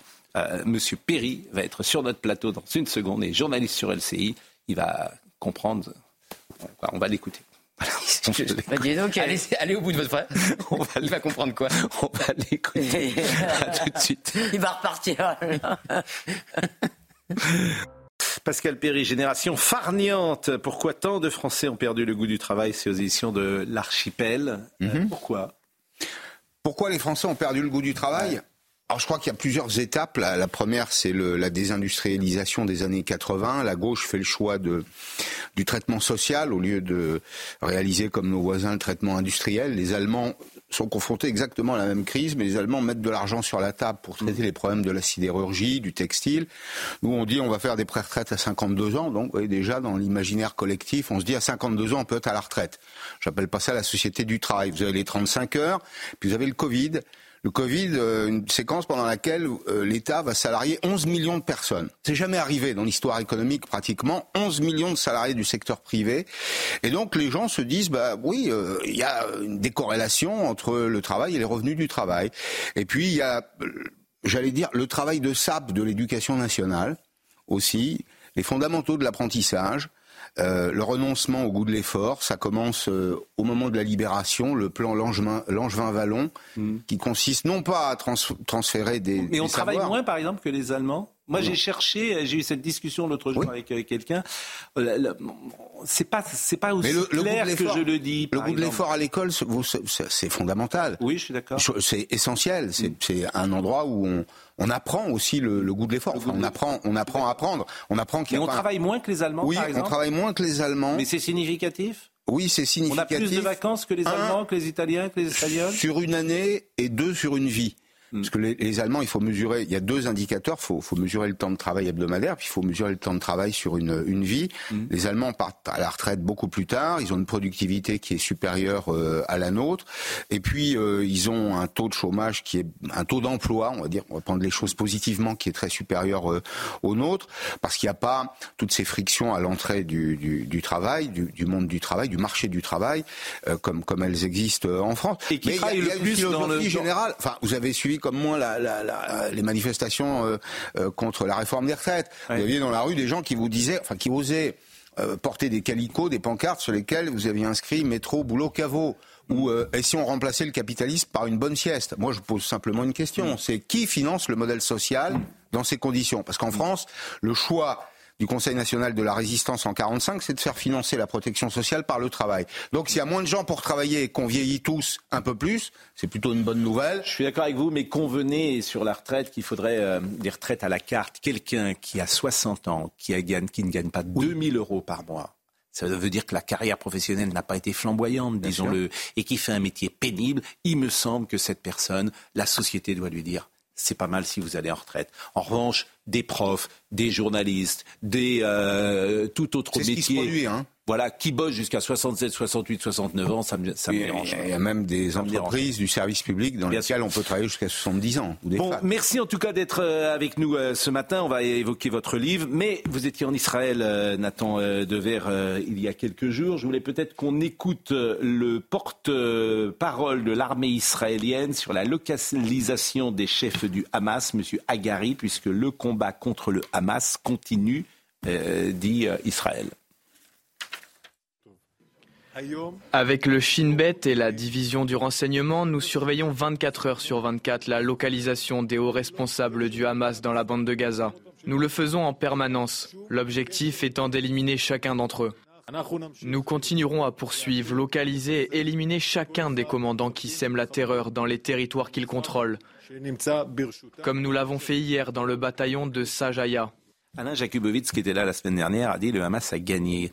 Et il a été triste de, dire ça. Et c'est vrai qu'entre le 7 octobre, l'image que chacun avait du Hamas, et aujourd'hui, deux mois plus tard, on est le 4 décembre, euh, manifestement, la perception du Hamas a changé. Cette guerre des images, cette guerre de communication, hélas, elle bénéficie euh, au Hamas. Est-ce que vous avez eu le sentiment sur place que précisément euh, les gens aujourd'hui voyaient le Hamas d'une manière différente en Israël? Oui, je suis tout à fait d'accord avec cette analyse. C'est d'ailleurs sans doute la malédiction d'Israël, c'est que toutes ces victoires militaires sont souvent des défaites politiques et des défaites de communication. Le Hamas, entre guillemets, a gagné à plusieurs égards. Premièrement, et c'est une, énorme humiliation, je pense, pour la société civile israélienne, c'est qu'il y a eu une incapacité pour l'armée euh, à, récupérer des otages par des opérations militaires à Gaza. Et que les seuls otages, à part une euh, otage qui avait été localisée par l'armée israélienne, sinon, ces opérations militaires, pour l'instant, sont un échec du point de vue de la localisation et de la libération des otages. Premièrement. Deuxièmement, un état de pétrification et de paralysie. Alors pas, pas partout. Tel Aviv, par exemple, c'est une ville qui revit. Mais euh, Jérusalem, j'avais jamais vu Jérusalem dans cet état. J'y suis allé le lendemain de l'attentat euh, qu'il y avait eu euh, à, des gens qui s'étaient fait tirer dessus en attendant l'autobus. Même pendant le coronavirus où j'y étais, Jérusalem était une ville plus animée. Là, c'était vraiment une ville paralysée, pétrifiée. Il y avait les, les, femmes qui regardaient à droite et à gauche partout quand elles marchaient dans la rue. Enfin, c'était vraiment cet état-là. Et la troisième chose, j'ai eu la chance de rencontrer Sari Noussébé, qui est un philosophe palestinien, qui a été très, un des artisans des accords d'Oslo. Et, il m'expliquait aussi qu'en Cisjordanie, il y avait cette situation où une partie importante de la population civile euh, était de plus en plus euh, opposée à l'autorité palestinienne et euh, adhérait au, au, narratif, au récit construit par le Hamas. Et ça, c'est la principale victoire, à mon avis, du Hamas sur le plan politique. C'est que euh, les médias dans le monde entier se focalisent toujours sur Gaza quand ils parlent du conflit israélo-palestinien. Le vrai centre de gravité de ce conflit, c'est la Cisjordanie. Si demain, les populations civiles décidaient de renverser l'autorité palestinienne, ce qui ne me semble pas complètement exclu parce qu'elle est très très fragilisée, plus fragile que jamais, euh, au profit du Hamas, parce que le Hamas a remporté une victoire symbolique énorme en Cisjordanie, c'est qu'ils ont permis la libération d'un certain nombre de prisonniers. Et ça, pour les populations civiles, c'est quelque chose de majeur. Donc si ça arrivait, ce serait une victoire totale du Hamas et ça renverserait complètement les objectifs de guerre militaire parce que éradiquer le Hamas sur le plan militaire à Gaza, c'est une chose, éradiquer le, soutien au Hamas dans les cœurs, euh, dans une partie importante de la population en Cisjordanie, c'en est une tout autre. Je voudrais juste répondre en une phrase. Euh, pardon, la première, moi j'ai aussi vu Sareno Saïbé, j'ai quand même été choqué par le fait qu'il a tout de suite mis en cause le narratif israélien. Donc j'étais assez frappé. Deuxièmement, le Hamas avait déjà beaucoup gagné en Cisjordanie. Troisièmement, je conclus par la phrase de Golda Meir, parce que je pense que l'objectif de démilitarisation de, de, Gaza est un objectif légitime et indispensable, et que ça c'est possible. Golda Meir disait, nous préférons vos condamnations, vos condamnations à vos condoléances. C'est une phrase évidemment célèbre. Dans l'actualité, ce supporter tué à Nantes samedi peu avant le match Nantes-Nice. Un chauffeur VTC a été placé en garde à vue hier dans l'enquête pour homicide volontaire ouverte après le meurtre d'un supporter. Il a été tué lors d'une altercation samedi peu avant le match euh, Nantes-Nice. Et ça montre également ce qui se passe autour des stades de football. C'est-à-dire qu'il y a quelques jours, vous avez le bus des Lyonnais qui a été attaqué par des supporters de l'Olympique euh, Marseille. Et là, manifestement, euh, les supporters niçois qui étaient dans un VTC ont été, euh, comment dire, euh, je ne sais pas si c'est, oui, attaqués, pris à partie, on va dire pris à partie avec un terme le plus neutre possible, avec des conséquences terribles puisque un homme est mort. Un homme est mort. Donc je voudrais qu'on voit le sujet de Charles Pousseau. Samedi soir, le FC Nantes reçoit l'OGC Nice à domicile. Une trentaine de supporters niçois font le déplacement. Pour les escorter jusqu'au stade, plusieurs VTC les prennent en charge. Mais sur la route, 300 supporters nantais les attendent pour en découdre. L'un des chauffeurs témoigne. Là, il y avait un guet-apens, on a été suivi quelque part, ils savaient qu'on allait passer par là, et, et là, c'était pas possible. On a 7 véhicules, 30 individus, avec 300 autour à, s'acharner. Ils sont venus, ils ont attrapé euh, euh, la voiture, ils l'ont défoncée, etc. Ils voulaient extirper les jeunes intérieurs. Dans l'affolement, un des conducteurs de VTC serait descendu de sa voiture et aurait poignardé un supporter nantais dans le dos. L'homme décède de ses blessures quelques heures après. Suite à cet événement tragique, les supporters du FC Nantes décident de ne pas se rendre au stade, laissant planer une ambiance pesante pendant la rencontre. Une ambiance un peu fade, elle était un peu triste. Les autres tribunes ont essayé de prendre un peu le relais euh, pour essayer de mettre un peu d'ambiance, mais c'était un peu plus euh, morose à cause de cet événement. Hier matin, un chauffeur VTC s'est rendu de lui-même à l'hôtel de police de Nantes. Il pourrait être l'auteur du coup mortel. Vous avez vu euh, David Tan, qui est manifestement le responsable des chauffeurs VTC à Nantes, et je vous propose de l'écouter un peu plus longuement je, connais. Si les gens veulent se battre entre eux, euh, quand on a tous 20 ans, ils y vont. Là, il y avait un guet-apens. On a été suivi quelque part. Ils savaient qu'on allait passer par là. Et, et là, c'était pas possible. On a 7 véhicules, 30 individus, avec 300 autour à, s'acharner. Donc, si nous, on n'avait pas agi de cette manière-là, euh, moi, qu'il arrive, je peux aussi protéger mon collègue. Il, a voulu protéger aussi ses, clients. Donc, euh, voilà, il n'y a, pas à être attaqué de cette manière-là par de hordes. Donc, en ce moment, il y a des agressions à Lyon. On a vu l'entraîneur de Lyon se faire fracasser. un père de famille à Nantes se faire euh, euh, agresser, crise cardiaque, des problèmes à Brest, des problèmes à Montpellier. Là, en ce moment, il y a beaucoup, beaucoup de, de violence. Euh, c'est triste à dire. Jet, jet, de bière, jet de canette, ouverture de porte. Moi, j'ai une porte antagoniste. Ils l'ont tiré tellement que ça a cassé les gonds et ça, ça mettait les coups de savate, etc. Heureusement, il n'y avait pas d'armes, il n'y avait pas de bâton, il n'y avait pas de barre de fer. Mais il y aurait eu plus de dégâts si on avait laissé ces, ces jeunes niçois se faire attraper par par d'autres individus, on va dire. Je vous dis, j'ai une vidéo, on a mis la musique techno dans la voiture, euh, c'était festif au moment où il y a eu euh, cette agression de la part de 300 individus euh, aux abords du stade. Évidemment, c'est un drame puisque le chauffeur de taxi, je le répète, ou de VTC est sorti et a donné un coup de couteau à, ce supporter du, du mais là encore, c'est très simple en fait d'arrêter ça. Il y a juste à interdire le voyage des supporters. C'est ça, c'est les violences. Le déplacement. Mais il y a juste ça, mais on, va le dire jusqu'à quand Il ne faut pas. Les supporters euh, ne doivent pas se déplacer en France. Voilà. Au nom du principe de précaution, là encore. Tous C'est-à-dire aucun, euh, pas, seulement les violents, vous voulez dire. C'est juste pour comprendre. Mais tous Puisque tu n'y arrives pas. Donc quand Nantes joue, bah, il n'y a que des supporters de Nantes. Ah oui. Quand Nantes joue à Nantes, vous voulez dire. Quand Nantes joue à Nantes. Quand Nice joue à Nice, il y a que des supporters de Nice. C'est triste. C'est triste quand même pour tous les. Ça pénalise un peu. Non mais moi je m'en fiche que ce soit triste, c'est moins triste qu'un homme qui meurt puisque tu n'y arrives pas. Vous avez raison. Moi, tu, tu, as dans le phénomène ultra, il se donne euh, des rendez-vous, des rixes, euh, des des, comment ça, des fights, je sais pas comment ça s'appelle, etc. Ils se donnent des rendez-vous. Il y a visiblement entre les Nantais et les Niçois, il y a euh, un, passé. Mais il y a un passé entre les Nantais et les Toulousains, et puis il y a un passé entre les Parisiens et les Marseillais, et puis il y a un passé. Donc tu as affaire à des gens qui ne peuvent pas en fait cohabiter. Donc tu mobilises des flics le samedi soir qui ont autre chose à faire que ça pour euh, une poignée de supporters qui viennent de l'extérieur, euh, des gens qui sont absolument incontrôlables. Parfois, les ultras, là encore, je ne veux pas généraliser, mais à partir de 2h, 3h de l'après-midi, ils sont bourrés. Ils sont ensemble, et ils vont dans la ville, bon, etc. Donc, tu n'y arrives pas. Donc, c'est simple. Tu prends une mesure, il n'y a plus un supporter en groupe qui se déplace. vous n'avez pas ce phénomène dans le rugby, par exemple. Non, non. C'est lié au football. Mais, oui, c'est lié au football. il y a un problème d'éducation au niveau du football. Oui, bah, enfin, je veux que ce soit le problème du foot. Bah oui. Je pense que c'est Louis, c'est un problème général. Les Anglais, ils ont interdit tous les déplacements ou simplement ils ont condamné des gens Je pense que les Anglais, euh, aujourd'hui, ah, ils n'ont plus de, de, soucis, mais là, enfin, on l'a vu il y a 15 jours, donc il y a 15 jours, un, comment dire, un, mais un entraîneur a été blessé, il aurait pu mourir d'ailleurs. Là, vous avez un supporter qui est mort. C'est simple, en fait. Pas, là aussi, bah, c'est pas très compliqué.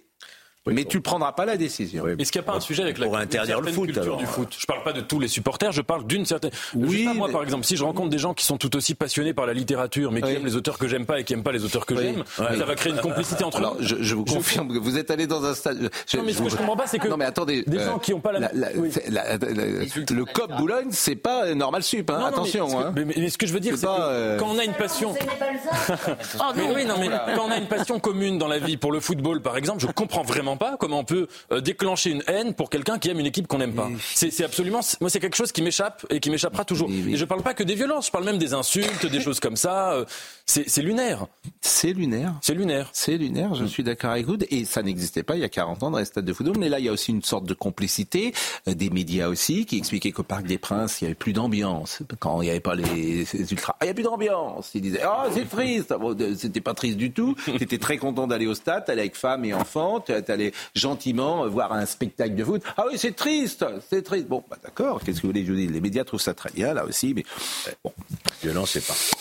Comment? La violence est partout dans notre société. Merci beaucoup.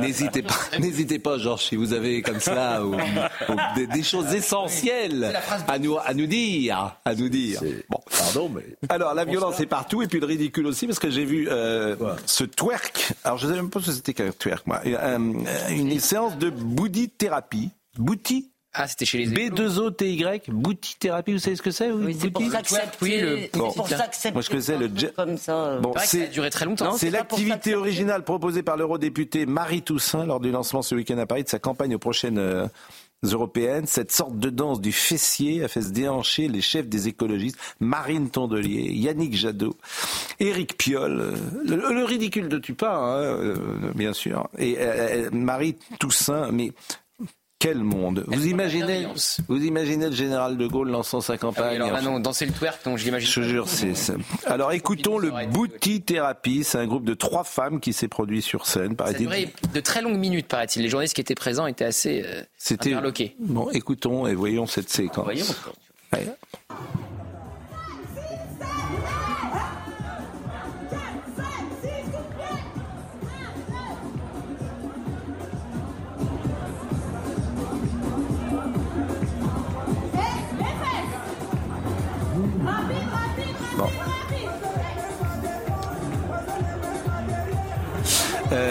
Cette sorte de danse, donc, euh, alors c'est pas évidemment Marine Tondelier qui danse, là, ni euh, Yannick Jadot, ni Eric Piolle, mais ils ont quand même, ils étaient dans la salle, donc. euh, Ah oui, c'était leur meeting, oui.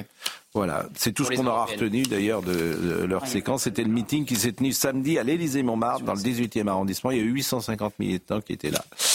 Donc Marie Toussaint, elle est âgée de 36 ans, elle est tête de liste Europe Écologie Les Verts aux, aux, aux prochaines. euh, Bon, écoutez, euh, elle a été désignée tête de liste en, en juillet dernier.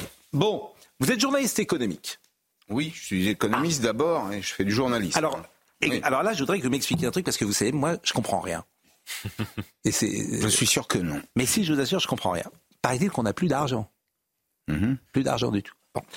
Et là, les Et derniers. Qui, est le on Pardon. Bah, vous, moi, nous, l'État. Ah non, nous, on a de l'épargne à titre personnel. Oui, Euh, mais l'État. L'État, c'est l'État, était pour nous, oui. Alors moi, j'ai entendu ce matin, et je, je- je le cite parce que je l'ai entendu sur euh, une radio périphérique, il y avait quelqu'un qui faisait une... Ce matin, je vais reprendre ces chiffres. Les dernières heures, on aurait donné 138 millions d'euros à la Papouasie-Nouvelle-Guinée et euh, au Congo pour euh, les forêts. C'est la France qui donne, nous sommes d'accord. C'est possible, oui, oui. On a donné 500 millions au Brésil pour les aides pareilles à, à préserver les forêts. Hmm. Ça, c'est Emmanuel Macron. Bon. On a donné un milliard et demi aux assises de la mer Hmm. la semaine dernière. Un milliard et demi. On a donné 50 millions d'euros pour les communes du Pas-de-Calais et on a donné 100 millions pour Gaza. Hmm. Voilà. Bon, ça, c'est les derniers chiffres, mais c'est ça sur 4 jours. Hein Oui. Sur Vous- 4 vous- jours. Vous parlez de millions, là. Vous savez, vous savez que vous parlez de, de francs, pratiquement. C'est des, des millions dans le budget de la France, c'est Oui, mais j'entends- c'est oui. insignifiant. Oui, Non, mais- Je comprends le principe. Hein. Mais j'entends bien, mais en fait, compris. quand je vous dis je ne comprends rien, je voudrais que vous m'expliquiez pourquoi M. Macron donne un milliard et demi aux assises de la mer? Ça m'intéresse beaucoup. Pourquoi est-ce qu'il donne 105, 138 millions à la Papouasie Nouvelle-Guinée et le, le Congo, Co- Congo? Parce que moi, les 138 millions, je suis sûr qu'on pourrait en faire quelque chose, en un fait. tout petit peu éloigné de mon sujet, qui est le Oui, mais vous êtes. Mais, je suis d'accord avec vous, mais comme, bon. d'abord, j'aime bien mettre les gens en difficulté. Et Non, que... ça, ça me met pas, ça me met pas du tout en difficulté Non, mais je voudrais que savoir Ben, pourquoi. Bah, parce que sur la Papouasie-Nouvelle-Guinée, c'est probablement des accords bilatéraux. sur la déforestation, la déforestation, il y a un truc en économie qui s'appelle les biens communs. Alors, si vous voulez une petite explication, je vous la ah. donne. Les biens communs, qu'est-ce que c'est? Elinor Ostrom, euh, prix Nobel d'économie 2009, qui dit voilà, il y a des choses qui appartiennent à la communauté humaine, l'air qu'on respire, euh, la qualité de la mer, euh, la forêt, la capture du CO2, et donc toute politique qui vise à soutenir les biens communs nous profitent aussi de façon un peu indirecte. Donc j'imagine que si vous posiez la question à Emmanuel Macron, il vous répondrait je donne, je donne aux Brésiliens, je donne à la Papouasie-Nouvelle-Guinée, mais je nous donne à nous en même temps parce que je nous achète euh, euh, un peu de confort de vie. J'admets que c'est un peu tiré par les cheveux et euh, la formule a du sens me concernant, mais mais euh... mais non, mais moi, est-ce que vous pensez en fait Je veux dire, je veux dire que euh, si vous voulez, en fait, est-ce que vous pensez que les Français sont d'accord avec ça? Est-ce que, en fait, tout le monde comprend hmm. qu'on fait n'importe quoi en matière de dépenses publiques? Oui, voilà, ça, oui. Tout le monde le comprend. On ne mesure pas la tout le monde le publique, on ne mesure surtout pas le, les résultats de la dépense publique. Ce qui, me gêne le plus, moi, un État, un État dépensier, mais un État qui serait efficace, comme c'est le cas en Europe du Nord, je, dirais très bien, c'est un choix de société. Euh, mais là, malheureusement, en France, on engage l'argent des Français, on a un taux de prélèvement obligatoire qui est très élevé, une dépense publique qui est aujourd'hui à un niveau qui euh, dépasse les standards habituels. On est de surcroît endetté. Et c'est dans cette situation-là, j'en reviens à ce que j'ai écrit, qu'on nous propose de travailler moins. Je rappelle quelque chose de basique, de simple. Le travail crée de la valeur. C'est mm. le travail qui a fabriqué la société du XXe siècle, la France du XXe siècle. Mes grands-parents travaillaient pour manger. Ah Mes parents ont travaillé pour s'acheter du confort. et nous continuons à travailler. Pascal, nous continuons à travailler pour assurer le modèle, non, non, vous êtes un social qui est le nôtre. Vous êtes un fasciste. Vous êtes un fasciste. C'est de l'ultra-droite, ça. C'est un discours d'ultra-droite. Non, je ne crois pas. Je crois que c'est un discours de bon sens et je ferai tout je suis pour le réhabiliter. Je suis d'accord euh, si avec on Avait, si on avait le taux d'emploi des Allemands aujourd'hui, juste un chiffre, puisque hmm. vous aimez les chiffres, si on avait le même taux d'emploi que les Allemands, le taux d'emploi, c'est le nombre de personnes qui travaillent sur la population en âge de travailler. Nous aurions 100 milliards d'euros de recettes publiques supplémentaires chaque année. Nos problèmes sont réglés. Donc, au boulot. Alors, il y, a, non, il y a quelque chose euh, que, il y a quelque chose qui est euh, souvent dit, et c'est formidable d'ailleurs votre livre parce que. Euh, il est plus simple de bénéficier des aides que de travailler. Ça, j'entends ça en permanence. Et vous écrivez, la situation actuelle laisse percevoir un écart insuffisant entre les revenus d'un travail faiblement rémunéré, comme beaucoup d'emplois de services accessibles avec une faible formation, et les revenus de l'assistance. Hum. Dans de nombreux cas, l'écart réel est même presque nul. En cumulant le RSA, l'aide au logement, le bénéfice des soins avec le zéro reste à charge. La gratuité des transports publics et la batterie d'aides alimentaires, de primes de Noël, de primes de rentrée scolaire, d'allocations familiales, un couple au SMIC avec deux enfants a dans la majorité des cas tout intérêt à rester chez lui, sachant que la reprise d'une activité professionnelle, y compris en CDI, implique des dépenses de transport ou d'alimentation qui grèvent le bruit. Ça, tout est dit. Bien sûr. Alors, tout est dit. On a fait un choix collectif qui était euh, de sanctuariser le SMIC de favoriser l'embauche au SMIC parce qu'on était dans une logique très quantitative. Mm. Quand euh, François Hollande fait le CICE, crédit impôt compétitivité emploi, en fait, la compétitivité n'existe pas, elle disparaît, c'est l'emploi qui compte. Il faut faire du chiffre. Hmm. Et donc on dit on va embaucher les gens au SMIC. Et le SMIC aujourd'hui, bah, évidemment, il est, il, est, faiblement rémunéré. Et l'écart, il y, a, il y a 2 millions de salariés au SMIC en France. Et vous en mettez 4 qui sont entre 1500 et 1700 euros net. Donc ça fait 6 millions de salariés. Ces 6 millions de salariés auraient un niveau de vie, on va utiliser un terme simple, un niveau de vie à peu près comparable s'ils ne vivaient pas de leur travail, mais des revenus de l'assistance. Pour une grande partie en tout cas. Comment voulez-vous inciter les gens à retourner au travail quand finalement le retour au travail implique un investissement personnel? Que hmm. vous avez décrit. Vous avez eu la, bonté de lire ce que, j'en ai dit moi-même. Hmm. Il faut euh, euh, se nourrir, il faut se transporter. Il y a toujours des frais annexes quand on va bosser. Hmm. Et à l'évidence, c'est extrêmement dissuasif. Donc aujourd'hui, il faut que l'écart entre le revenu du travail Nous sommes et de l'assistante soit suffisamment je vais vous poser Alors je vais vous poser des questions claires. Euh, moi, je suis le roi du yaka faucon. Oui. Bon, mais vous aussi, nous aussi, on l'est tous. Par définition, n'a pas été au pouvoir. Donc moi, je vais vous proposer. mais moi, j'ai géré des entreprises, je sais ce que c'est. Hein. Oui. Que Alors que moi, j'ai une trésorerie, un compte de résultat. Moi, j'ai géré mon compte en banque, mais je, je pas mal. Je ne peux pas dire que ce soit un modèle. Bon. en revanche, je vais vous proposer une solution, et vous allez me dire si elle est bonne ou pas. Les métiers, les métiers en tension. Oui. Les métiers en tension. C'est par exemple la restauration. Demain, je propose qu'il n'y ait plus de chômage. Mmh. Il n'y ait plus un salarié qui ait le droit de toucher du chômage dans une activité où le métier est en tension. Pourquoi? Parce que je considère qu'il y a plus d'offres, nous sommes d'accord, mmh. que de demandes. Donc celui qui est au chômage, bah, il n'a pas à l'aide puisqu'il y a de l'offre. Mmh. Est-ce que ça, cette mesure toute simple, le yaka faucon par excellence, mmh. le yaka faucon par excellence, il n'y a plus de chômage sur euh, les métiers en tension. Est-ce que ce que je dis est complètement idiot? Irréalisable ou est-ce qu'au contraire, c'est intéressant? Ça impose deux choses. Un, euh, une part de contrainte politique. Ça impose une part de contrainte politique. C'est-à-dire qu'il faut avoir le courage de dire aux Français, les yeux dans les yeux, aux chômeurs euh, et à l'opinion, vous voulez pas d'immigration, vous voulez pas qu'on fasse venir des gens pour euh, prendre des jobs que vous voulez pas faire? Ben, vous allez les prendre vous-même. Ça, c'est le premier point. Deuxième point, il faut que ce soit, il faut que le dispositif de chômage soit suffisamment incitatif, si vous voulez, pour euh, euh, pousser les gens à, à préférer le travail à Mais oui, mais là, par exemple, c'est contraignant ce que je dis. Est-ce que c'est possible? Est-ce que d'abord, est-ce que l'économiste, moi, je suis pas un économiste. Personne n'aura, personne n'aura le courage de faire ça. On l'a dit, traverser la. Non, mais moi, je vous demande, je vous demande, vous, est-ce que, d'abord, est-ce que, est-ce que, est-ce que c'est efficace? Oui, c'est efficace dans les sociétés où il n'y a pas de chômage. Vous prenez, vous prenez par exemple l'Angleterre. Alors pourquoi on le fait pas? Pourquoi il le fait pas alors? Alors, vous êtes en Angleterre, mais les, il y, a, peu de cotisations euh, sociales en Angleterre, donc il y a peu de, protection sociale. C'est ça l'idée.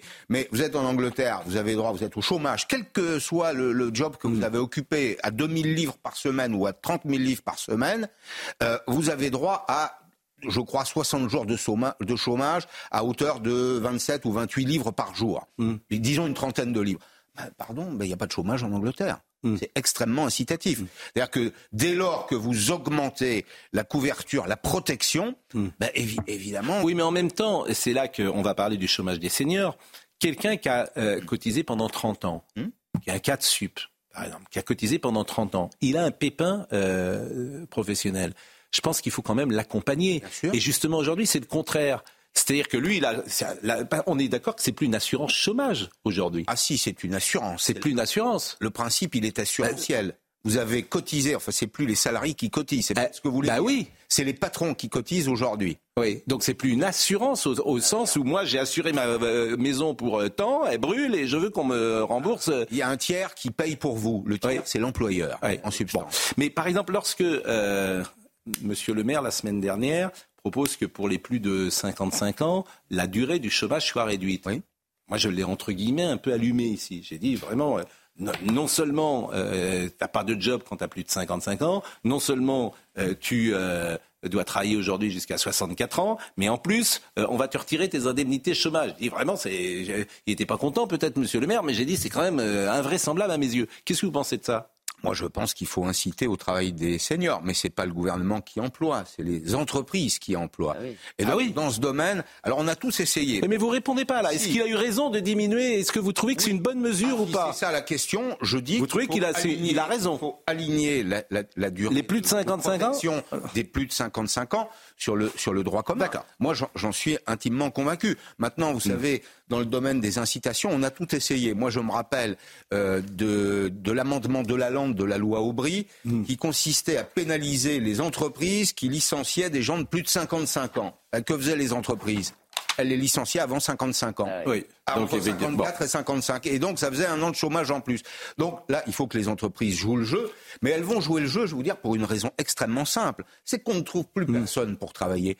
Donc aujourd'hui, quelqu'un qui a 57... Oui, il faut peut-être payer aussi les gens. Oui, il y a ça, bien sûr, c'est évident. Il faut, faut, payer correctement les gens. Mais Parce que parfois, ils sont mal payés on est aujourd'hui, compte tenu du rapport offre-demande, beaucoup plus employable que euh, on l'était il y a dix ans. Mais c'est vrai que c'est vrai que moi j'ai envie de dire, euh, c'est pour ça que De Gaulle était avec, la participation, c'était bien. Oui. C'est-à-dire que quand une entreprise gagne de l'argent, tout le monde doit en gagner. Le travail exige. Alors moi j'aime bien aussi ce passage-là. Le travail exige des contraintes auxquelles il faut se soumettre. Bah oui, en fait. En premier lieu, l'entreprise est un mode de contrainte. Bah oui, figurez-vous. Hein, Qu'elle soit publique ou privée ou qu'il s'agisse d'une administration, le contrat de travail repose sur la subordination du salarié. Bah oui, dis donc. Hmm. Et tu décides pas ce que tu veux. C'est terrible. Hein Certaines libertés de la société restent à la porte de l'entreprise. C'est le premier malentendu. L'entreprise n'est pas une démocratie. Ah oui, dis donc. C'est pas c'est pas une démocratie l'entreprise. Le patron n'est pas propriétaire des salariés, mais de leur temps de travail euh, qu'il rémunère. On comprend l'aspiration à plus de participation aux décisions et à la quête de sens, mais une entreprise est un espace codifié qui poursuit un objectif assurer sa production et créer des richesses. Alors le bon patron, bah, il écoute tout le monde bien sûr, mais à un moment il y a une seule personne qui décide. C'est ça. Il s'agit pas d'être un dictateur. ça n'aurait pas de sens d'ailleurs. Décision commerciale ou financière par référendum dans une entreprise, c'est euh, ou le conseil d'administration ou le patron, celui qui a financé l'entreprise, qui le Donc ça, c'est un état d'esprit. J'insiste. Mais ça, c'est dans tout le monde occidental, c'est pas que la France. Ah, c'est quand même très, très franco-français quand même. Vous savez, aux États-Unis, il y a, y a eu un mouvement de départ des entreprises. Il y a beaucoup de salariés, 40 millions qui ont quitté leur entreprise dans la période post-Covid, mais ce sont des gens qui ont retrouvé un emploi, qui sont même devenus entrepreneurs pour certains. C'est-à-dire ils n'ont pas abandonné le monde du travail. En France, il y a quand même une tension aujourd'hui. Est-ce que vous évoquez quand j'écris que on n'est pas le salarié n'est pas la propriété de son patron, mais que ses heures de travail sont la contrepartie de son salaire dans le cadre d'un contrat de subordination, je crois que c'est utile de le rappeler. Toutes les libertés de la société ne pénètrent pas dans, dans, l'entreprise. L'entreprise est un lieu où pour partager de la richesse, il faut d'abord la créer. Il est 10h30. En clair, on est mal barré. Euh, Sommeil Labidi. Il y a eu manifestement un ratage psychiatrique. Ce sont les mots de Gérald Darmanin ce matin chez nos confrères de BFM TV. Le ministre de l'Intérieur est revenu sur le passage à l'acte d'Armand Rajapour mis en Doab. Nous avons fait le maximum dans le cadre de la loi, a-t-il ajouté. Un peu plus tôt sur RTL, c'est le porte-parole du gouvernement qui est revenu sur l'attaque de Paris. Pour Olivier Véran, il faut, je cite, faire évoluer le droit et tirer les leçons de ce qu'il s'est passé. Euh, pas de pourvoi en cassation du parquet général après la relaxe d'Éric Dupont-Moretti dans son procès pour soupçon de prise illégale d'intérêt. Euh, c'est en tout cas ce qu'indique ce matin sur les ondes de France Info Rémi Hetz, le procureur général près de la Cour de cassation, euh, qui ajoute, je cite, que la Cour de justice de la République est une juridiction qui pose un certain nombre de questions et elle devra sûrement un jour être réformée. Et puis, selon des témoins, des dizaines de chars israéliens seraient entrés dans le sud de la bande de Gaza. Israël étend donc ses opérations dans l'enclave palestinienne. L'armée opère partout. Le Hamas a des bastions, a déclaré son porte-parole Daniel Agari. Euh, Tzal est engagé dans une offensive terrestre depuis le 27 octobre dans le nord de l'enclave et depuis la reprise des combats ce vendredi, l'armée israélienne s'est principalement concentrée sur des raids aériens. Au total, 200 cibles du Hamas ont été détruites cette mich. Alors le soir de Noël par exemple, si vous voulez passer un bon Noël, si vous êtes boomer, vous avez 55-60 ans, eh bien dans l'assiette des jeunes générations, vous leur mettez génération farniente, ils vont être très contents euh, de lire ça, le dîner va bien se passer. Euh, vous écrivez, si le, enfin si le courage manque parfois face à la tâche qui nous attend, c'est que le monde moderne produit le danger sournois de l'avachissement. Euh, la société Netflix Deliveroo a élu le canapé comme le centre du monde pour ses pratiquants les plus assidus. La surreprésentation des divertissements passifs au détriment des loisirs actifs en dehors l'esprit combatif. Les Français ne doivent pas perdre le goût de l'effort. C'est notre seule matière euh, première inépuisable. Et ça, c'est un état d'esprit. Mais j'ai l'impression que cet état d'esprit, il n'est pas encouragé dans, le, dans, dans la société d'aujourd'hui. Il n'est pas encouragé dans la société, il n'est pas encouragé à l'école, où on a quand même fait la, la promotion euh, du nivellement par le, par le bas. Mm. Euh, il y a en effet un mouvement de relâchement. Alors, il faut s'interroger parce qu'il y a tout à la fois le fond de l'air politique dans la société, il y a les mesures euh, politiques, enfin, il y a un courant de gauche. Je dirais, la gauche a abandonné, la gauche que j'ai connue, moi, au XXe mm. siècle, elle défendait le salaire et la feuille de paye. La gauche d'aujourd'hui, elle a abandonné le camp des travailleurs. Ce qui l'intéresse, c'est les combats woke, les combats de société, pas, pas le, le, combat social, si vous voulez. Vous ajoutez à ça le fait que à l'école, euh, finalement, l'échec est perçu pratiquement comme un diplôme euh, et qu'on a peut-être renoncé d'une certaine façon euh, à monter le niveau. Il y a toute une série de mesures, de réformes depuis une trentaine d'années euh, qui sapent les fondements de l'éducation. Moi, je dis que la sélection, c'est bon. Alors, on va me dire, vous êtes un salaud probablement. Je rappelle que la sélection, elle a été inventée par la Révolution française pour remplacer la cooptation. Donc la sélection, c'est ce qu'il y a de plus démocratique. Mais ça, veut dire que tout le monde a sa chance. Oui, on est sur la même ligne de départ. Sauf que les gosses de bourgeois ont plus de chances que les autres et c'est ce, nécessairement. Euh, c'est ce qu'expliquera Bourdieu et ses amis. Alors, comme il nous reste juste quelques secondes et que je voulais que, euh, à partir d'aujourd'hui, nous ayons une petite séquence Mon Noël à moi, mais cette année, le Noël à moi sera des anonymes et nous étions, euh, parce que l'année dernière, c'était des personnalités. Là, ce sera Monsieur et Madame, tout le monde, si j'ose dire, qui nous racontera son Noël à lui. Et nous partons pour Pau. Moi, je m'appelle Sylvaine et je viens du lac Saint-Jean, au nord de Québec. Il y a beaucoup de neige. Et on avait beaucoup de plaisir à faire les bonhommes, à faire la, pêche sur la glace. On fait des trous et on pêche dans la glace. Et puis, euh, il y avait tellement de neige que quand on était dans la maison, il fallait aller dégager les vitrines parce qu'on ne voyait pas dehors. Mais là, maintenant, il y en a un peu moins. Mais c'était vraiment cool l'hiver au lac Saint-Jean. Bon, ben, Monsieur Perry, c'était un plaisir de vous recevoir. Merci. Saluez à nos amis euh, d'LCI. Bien sûr, je, transmettrai vos affectueuses pensées. Exactement, et puis notamment à notre ami Routel Krief. Euh, D'accord, bien sûr. Une nouvelle pensée. Nous étions ensemble hier, à midi. Dans cette émission. Nous avons subi, oui, elle en particulier, un, assaut qui est, qui est particulièrement scandaleux. Il faut rappeler à tous ceux qui gouvernent ce pays ou à ceux qui ont vocation à le gouverner qu'il n'y a plus de ministère de l'information. Les journalistes sont des gens libres. Voilà, et éduqués. Merci en tout cas euh, pour ce livre, Génération Farniente. C'est aux éditions de l'Archipel. Henri de Mérindol était à la réalisation, Samuel était à la vision. Merci à Guillaume Marson qui était au son, Marine Lançon, Félix Perolaz et Tangray de Guillotel étaient là. Toutes ces émissions sont retrouvées sur cnews.fr. On aurait pu parler de Napoléon. Ah, vous l'avez vu, ça y est. Ah oui, je l'ai vu. Dans une belle salle. C'est une succession de tableaux. Ouais. C'est du zapping. Bien réalisé, les tableaux. Ah, et bien, bien réalisé. Et Joachim Phoenix est tout à fait formidable. Ah. En revanche, c'était cher la salle dans laquelle je suis allé là. Ah oui 22,50 euros la place. Ah oui Ah oui. Il faut prendre un abonnement, vous allez toutes les semaines au cinéma. alors c'est une salle Dolby. Mais c'est à cause de la longueur du film aussi, il y a moins de 22,50 euros la place. C'est absolument pas lié à la, à la rigole du film, le prix des séances de cinéma. Comment mais, euh, mais il faut prendre un abonnement.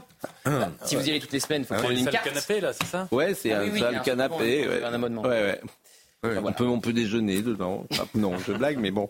Euh, on va en parler hors antenne, me dit. Vous avez euh, dansé le twerk? Non, je n'ai pas dansé le twerk. Merci vraiment, et c'était la première fois que vous veniez, et ça sera un plaisir de vous recevoir euh, à nouveau. Jean-Marc Morandini dans une seconde. Je croyais que c'était.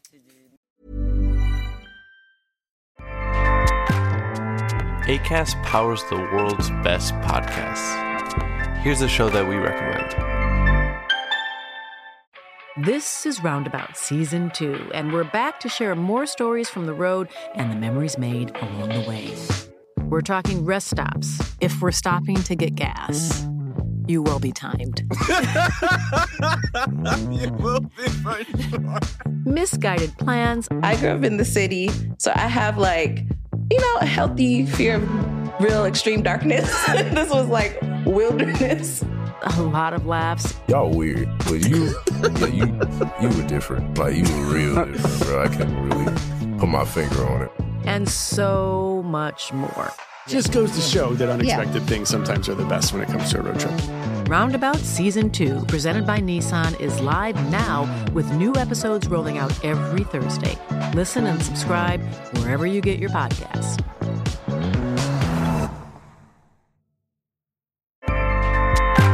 ACAST helps creators launch, grow, and monetize their podcasts everywhere.